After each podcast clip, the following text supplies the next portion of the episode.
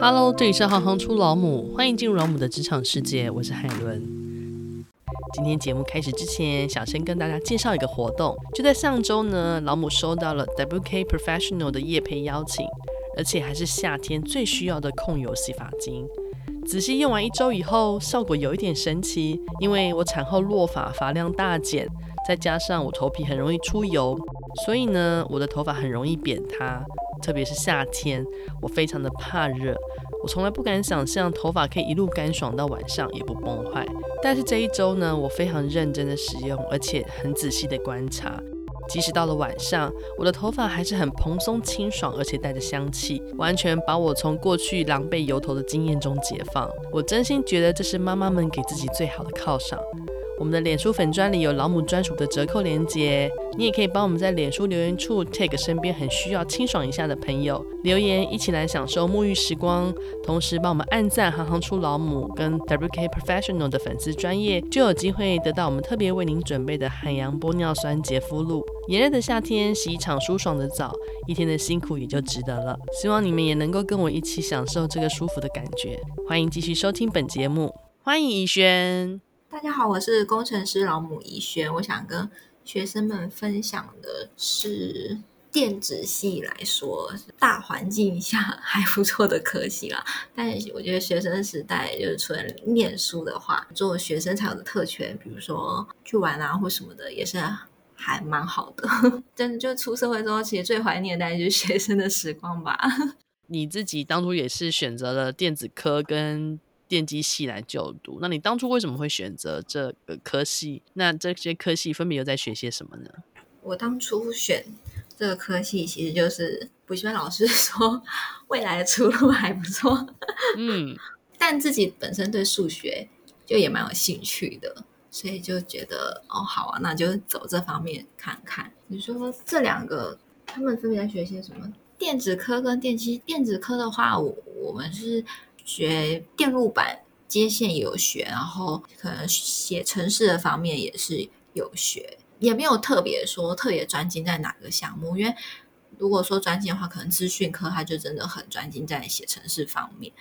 嗯，那电机系的话，因为我们当初是生医电子组，就是生物医学电子工程，它也比较偏电子方面，比较偏城市之类的，可是也是会学到。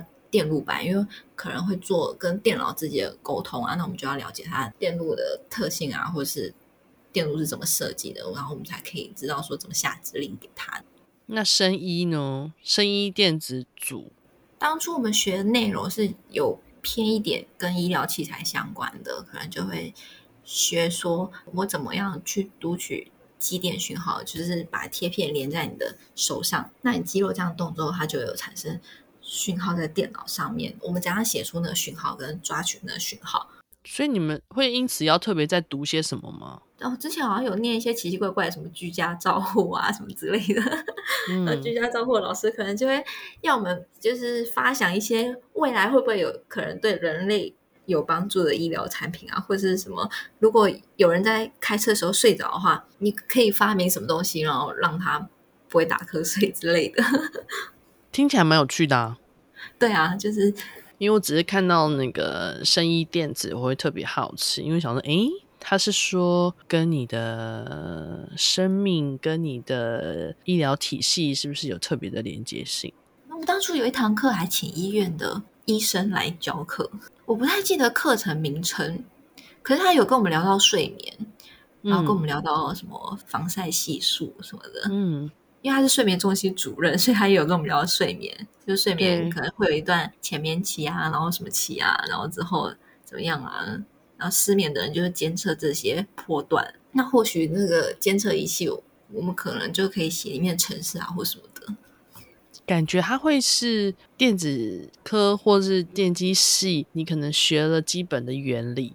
但是呢，这个生医电子组，它可能给了你更多的衍生的面向，或是可应用的面向的连接。那如果今天真的有学生他想要踏入工程师的领域的话，你觉得有没有哪些东西需要特别加强？那或者是说他的必备的个性特质应该要有哪些面向会比较适合呢？最大的是要有兴趣啦，不然可能学起来会很痛苦。因为对大部分人来讲，可能会觉得比较枯燥乏味一点。可是如果你有兴趣的话，学起来的感觉可能就不太一样。需要加强的领域就是坊间其实也蛮多那种程序语言的课程可以学习。还有一个是什么必备的特质吗？嗯，就是有逻辑性。居然有点乏味，那乐观一点好了。需要很坚持吗？就没有找出错，绝不放弃这种。哎，对耶，坚韧不拔是吗？因为你刚刚特别提到那个现在房间，因为我不知道 STEAM 课程算吗？现在很多人都在讲 STEAM 的课程，就写程式啊，然后或者是一些机器学习啊，那这些它可以算是跟工程师相关的一些小入门吗？嗯我觉得可以啊，因为我觉得程式也蛮多种的，每一种应该都有人在使用啊，可能大众的是那几样。因为说老实话，对小朋友来说，他的那个喜不喜欢或是有没有兴趣，可能就是比较偏应用面向的。就比如说，真的就是做写了一个程式，然后让机器人会跑，或者说两台机器人会打架。或是车子会往前动，就是让他有这种很应用性的，你写的东西之后，然后会产生那个作动。因为对大人来说，它的确就是那个功能性的展现嘛。比如说你你讲的那个跟医疗相关的，嗯、你写了这个程式，然后它可以开始监测，或是它有一些其他的功能。像你会让小朋友去学这些吗？我是没有特别让他学，可是但我是有在训练他的逻辑。我希望他的逻辑性是好的，然后未来要去。学相关的或什么的，应该就会比较轻松一点。你都怎么训练他的逻辑？我说拼拼图的方式哦，就是让他从小片的小范围，可能三十片、五十片，之后再拼到一百片、一百五十片。他因为就他就是用有逻辑找到跟他相关的图案，他还可以顺便做观察，这样然后把它拼完一整幅，嗯，找关联性。嗯，对啊。那学校所学跟职场的应用。你觉得最大的差异是什么？我觉得没有太大的差异，因为，嗯，比如说电路板上面的知识，就是就就真的当初我们电子科的时候课本上所教的东西。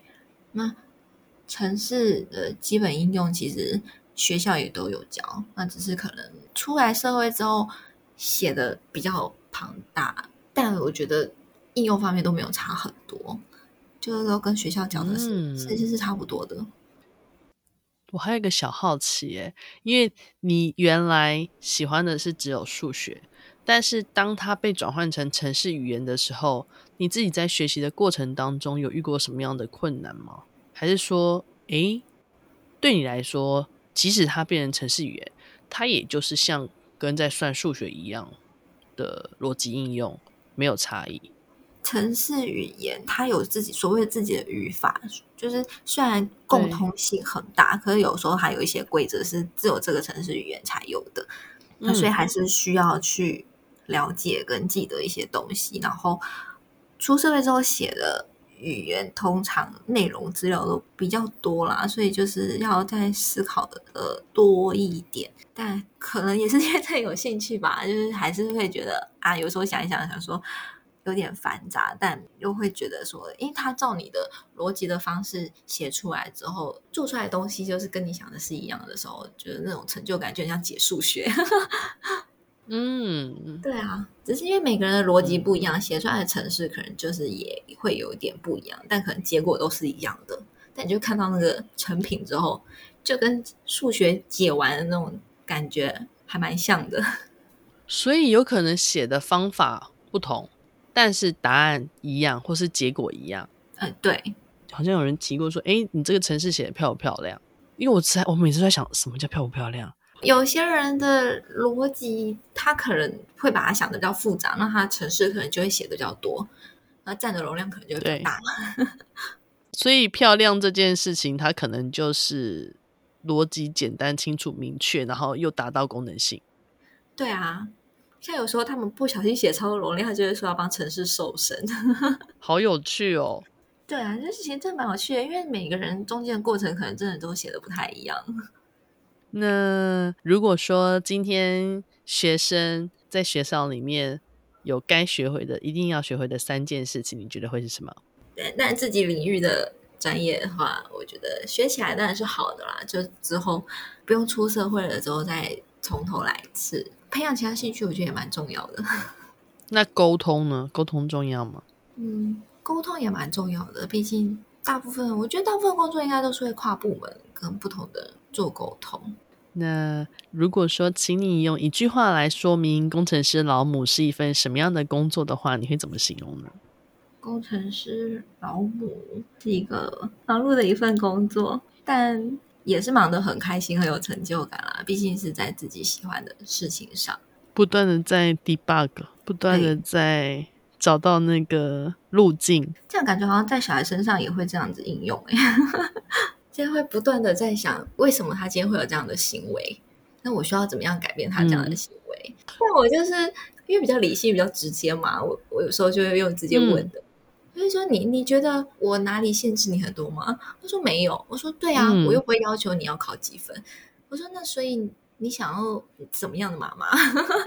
就直接直球，他就说嗯，就这样的妈妈。我说嗯，那你可以讲话稍微有礼貌一点吗？这还蛮好的，我没有想过这种方式诶。如果你喜欢行行出老母，欢迎以行动力赞助老母，让我们能有更多的能量制播更好的节目，访问更多有趣的职业。如果有任何建议，欢迎到网站留言给我们。谢谢你们的支持与分享，我是海伦，我们下次见。